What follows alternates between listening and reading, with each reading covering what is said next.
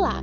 Neste podcast, iremos apresentar informações sobre o renascimento comercial e urbano e o renascimento cultural e científico. Integrantes do grupo: Lieder, número 25, Pamela, número 27, Juan, número 29 e Sara, número 31. Primeiro, falaremos sobre o renascimento comercial e urbano. Contexto histórico e econômico. No último período da Idade Média, denominado Baixa Idade Média, século X ao século XV, a Europa passava por diversas transformações nos campos políticos, econômico e social, de forma que a queda de Constantinopla, em 1493, representou o fim da Idade Média e o início da Idade Moderna. Esse período esteve marcado pela decadência do sistema feudal, formado basicamente de dois grupos sociais: os senhores, que eram os proprietários de terra, e os servos, que trabalhavam e viviam nos feudos. A sociedade feudal era estamental, posto que não possuía mobilidade social, ou seja, a pessoa ela nasceu serva, ela vai viver e vai morrer serva.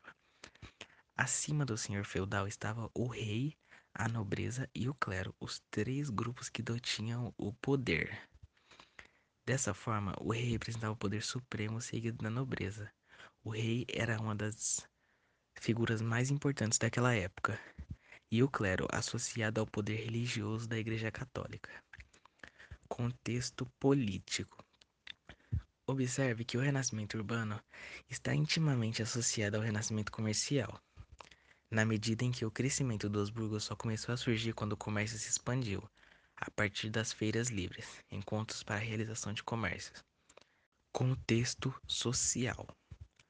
O renascimento comercial e urbano aconteceu na passagem da Alta Idade Média para a Baixa Idade Média o renascimento em questão está diretamente relacionado com os avanços técnicos que permitiram maior produção agrícola e impulsionaram um crescimento populacional. Ou seja, quanto mais eles expandiam os negócios, mais eles atraíam a população.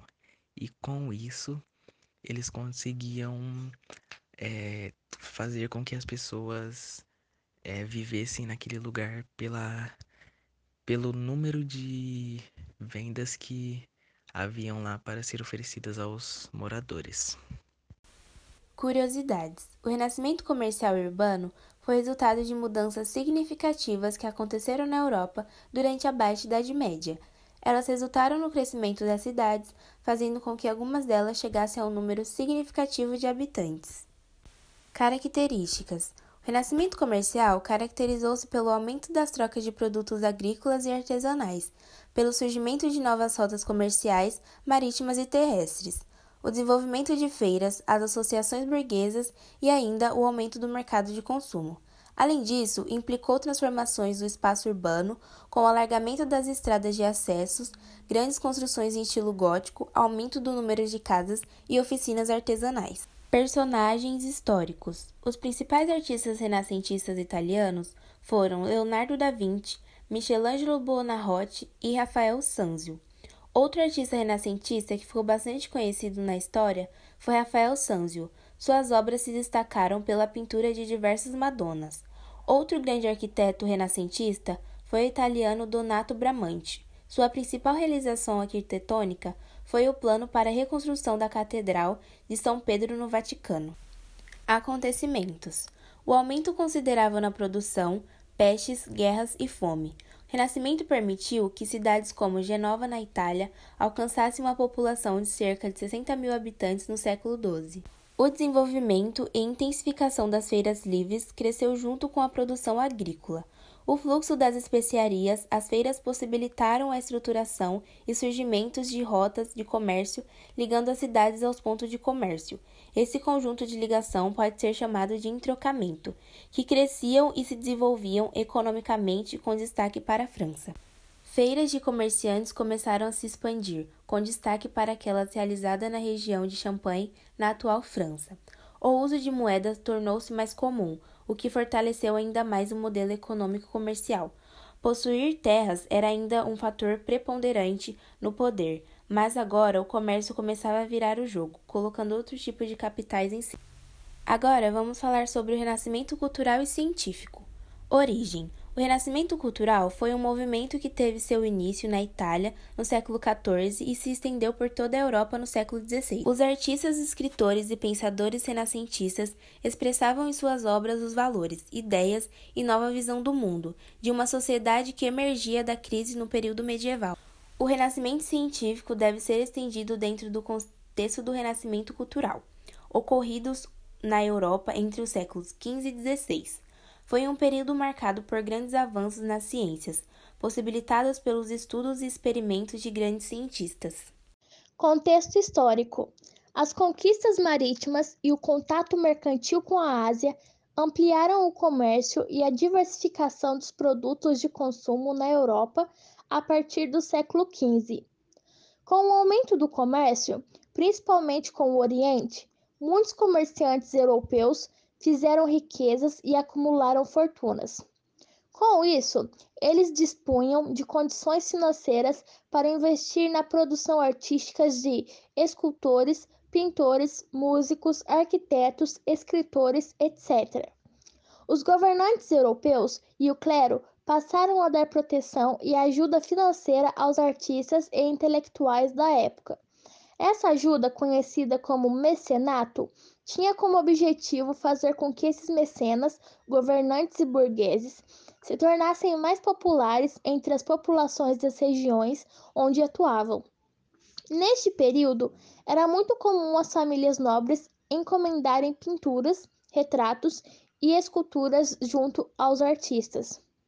Foi na Península Itálica que o comércio mais se desenvolveu neste período dando origem a uma grande quantidade de locais de produção artística. Cidades como, por exemplo, Veneza, Florença e Genova tiveram um expressivo movimento artístico e intelectual. Por esse motivo, a Itália passou a ser conhecida como berço do Renascimento. Contexto social. O movimento representa uma das principais mudanças de mentalidade na história da humanidade, caracterizando-se pelas transformações de ideias em relação ao pensamento expresso na Idade Média. O Renascimento surgiu em uma época de importantes transformações no modo de enxergar o mundo, atingindo seu auge no século XVI.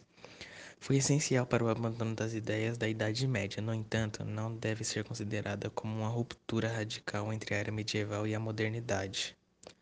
Após a queda de Constantinopla, os antigos bizantinos se instalaram na Itália, onde desenvolveram a cultura clássica. Esse fato associou ao passado de Roma, possibilitou o desenvolvimento do classicismo presente no Renascimento, acompanhado das mudanças sociais e políticas surgiram transformações de ordens de ordem religiosas. Neste período, a Igreja Católica perdeu com os movimentos de contestação que deram origem à reforma religiosa. Contexto político. Ao abrir o mundo à intervenção do homem, o Renascimento sugeriu uma mudança da posição a ser ocupada pelo homem no mundo. O renascimento comercial e urbano. A abertura de novas rotas comerciais entre Ocidente e Oriente e o crescimento do comércio nas cidades europeias promoveram a ascensão da burguesia, que se tornaria um ato político importante na sociedade europeia durante a modernidade. Contexto econômico. Iniciou-se com o feudalismo que predominou durante a Alta Idade Média e logo depois começou a entrar em crise por muitos motivos, inclusive pela dinamização do comércio nas cidades. O crescimento da atividade comercial, por sua vez, guarda relações com as cruzadas, expedições de caráter religioso, militar e econômico, ocorridas entre os séculos XI e XIII, que, entre outros objetivos, visavam recuperar o domínio cristão sobre Jerusalém. As cruzadas causaram profundos efeitos econômicos, abrindo novas rotas comerciais e recuperando o domínio ocidental sobre antigos territórios, contribuindo com a recuperação comercial vivida pela Europa. O desenvolvimento do comércio no mar Mediterrâneo e a intensa atividade cultural fizeram com que as cidades da Península Itálica, onde hoje está a Itália, mas na época dividia em várias repúblicas e reinos, fossem o berço do Renascimento. Membros da burguesia, de famílias nobres e até mesmo da igreja gastavam muitos recursos financeiros, artísticos, renascentistas, ficando conhecidos como mercenas. No cenário político e econômico, houve o declínio do feudalismo, o fortalecimento do poder dos reis e o surgimento das monarquias nacionais. Esses aspectos possibilitaram liberdade econômica e comercial. Algumas curiosidades da época do Renascimento é que se viam muitas obras de artes com pessoas nuas, e isso não tinha como objetivo levar nenhum tipo de apologia nem a sexualidade, e sim para mostrar às pessoas que elas não tinham que se envergonhar de serem o que eram. É nesta época também que o casamento começou a ser escolhido por duas pessoas que se amavam. Houve o respeito pela preferência, ou seja, as pessoas escolhiam com quem iriam se casar. Em algumas casas de burgueses haviam reuniões onde todos ficavam nu, tomando banho em fontes, ouvindo instrumentistas, comendo, bebendo, entre outras coisas. E por fim, no aspecto artístico, os grandes destaques desse período são Leonardo da Vinci, Michelangelo e Rafael. Agora irei falar sobre características de pontos chaves do Renascimento, como por exemplo o classicismo, que tinha como características a imitação dos modelos clássicos grego-romanos. E os pensadores acreditavam que seriam os gregos e os romanos a dominarem os ideais de beleza. Os modelos para o classicismo são Platão, Homero e Virgílio. Além da literatura, o classicismo foi um movimento artístico que teve grande destaque nas artes plásticas e na arquitetura. Agora vou falar sobre o antropocentrismo, que tinha como características a retirada da figura de Deus como a explicação central do universo, a exaltação da razão ou da racionalidade como uma propriedade humana e o cientificismo, valorizando a ciência, em que mostra que os seres humanos têm domínio sobre a natureza. E as decisões deveriam ser tomadas em consideração as consequências para os seres humanos. Agora vou falar sobre hedonismo, que tinha como teoria que afirma que o prazer era o bem maior da vida humana. É a arte de ser, não a de ter e a ideia de não se cobrir de honras, dinheiro, poder, glória e outros falsos valores e virtudes, mas preferir a liberdade, autonomia e a independência. O hedonismo é o oposto do consumismo. Agora eu vou falar sobre o racionalismo e suas características, que afirmava que todo o conhecimento humano advém da pura racionalidade e do intelecto os racionalistas defendiam a ideia de que os conhecimentos são formados com base nas leis universais da razão. Agora vou falar sobre o naturalismo, que tinham como características a radicalização do realismo, a oposição aos ideais românticos, cientificismo e determinismo, positivismo e darwinismo, linguagem coloquial, clara e objetiva, personagens patológicos, sensualismo e erotismo. Agora vou falar sobre o otimismo, que lutava pelo que quer. Onde outros veem fracasso, o otimismo vê aprendizado, honestidade consigo mesmo. Não tem comparação com os outros e aceita o próximo como ele é. Agora vou falar sobre o individualismo, que defendia a ideia da existência de supostos direitos naturais e que cada um o conduza como bem entender e de acordo com suas próprias capacidades, a sua própria vida. Tende a combater qualquer pressão social sobre as escolhas pessoais de cada um. Os principais representantes do Renascimento são Giotto, Fra Angélico Michelangelo, Rafael Sanzio, Leonardo da Vinci, Sandro Botticelli, Tintoretto, Veronese, Tiziano, Giorgio Vasari, Nicolau Copérnico, Galileu Galilei, Kepler, Andreas Vesalius, René Descartes, Isaac Newton e muitos outros.